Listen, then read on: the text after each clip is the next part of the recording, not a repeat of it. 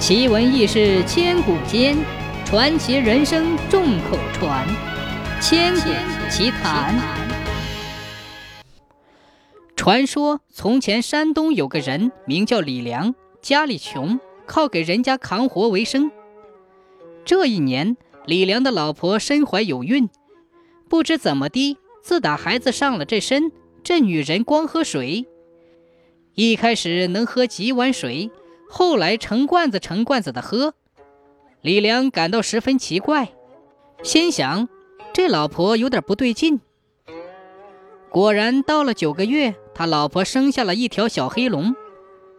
李良一看，心里震惊道：“我的妈呀！我就知道她整天喝这么多水不是好事，原来她怀的是个妖胎呀！”想着想着，就在外面拿了把铁铲。照着小黑龙就是一铲，一下子就把小黑龙的尾巴铲掉了。小黑龙疼得呀的一声，窜出了屋外就跑了。这个秃尾巴的小黑龙一跑就跑到了东北。他听说白龙江里有个小白龙，无恶不作，常常兴风作浪，糟蹋两岸百姓。老百姓缺吃少穿，恨得要命。秃尾巴小黑龙想为老百姓除掉这一害。就跑到了白龙江去和小白龙打了起来，一打就是三天三夜。小白龙招架不住了，就跑到了江北的一个深井里藏起来了。秃尾巴小龙占了这条江，从此就叫做黑龙江。他保佑这个地方年年不旱不涝，地里有种有收，老百姓有吃有穿，人们都夸秃尾巴小龙好。后来，秃尾巴小龙在凡间为穷人百姓行善的好事，叫玉皇大帝知道了。玉皇大帝就下旨封他为东北风雨大将军。秃尾巴小龙自打当了这个官儿，就更细心周到的体贴百姓，这里行雨，那里行风，整天忙得不可开交。就这样，在东北一待就待了很多年。谁知这年的二月初二。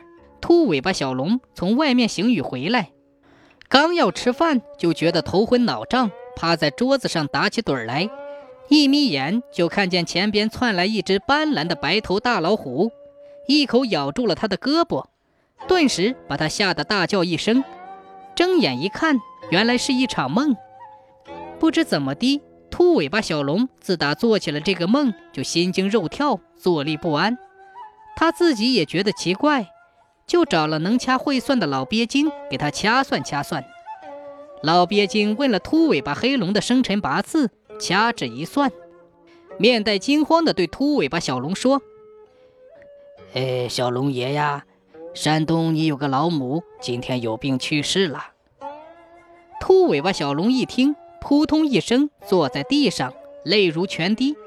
他一边哭着一边说：“我这可怜的老娘啊！”你白生了我呀！我是个不孝子啊！越说哭得越痛。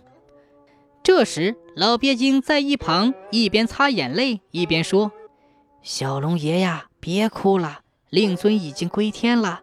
再说您在外有任务在身，一忠不能二孝，忠孝难得两全。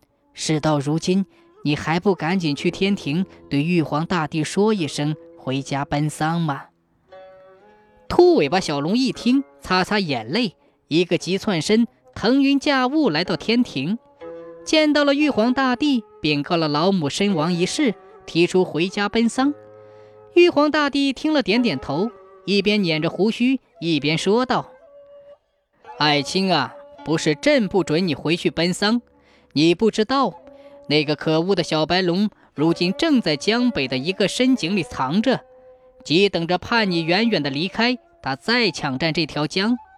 你想想，你一走，东北的老百姓不就又遭殃了吗？秃尾巴小龙一听，觉得玉皇大帝的顾虑在理，知道老家回不成了，就又含着泪回到了江中。估摸他娘送殡的时间，就呼的一声从江里露出龙头，面向南点了三个头，大哭三声来给娘送终。据说他的哭声变成了雷声，他的眼泪变成了大雨。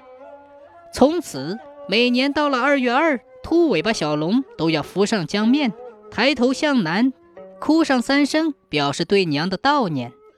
久而久之，每年一到这天，人间的老百姓就说：“二月二，龙抬头，天该下雨了。”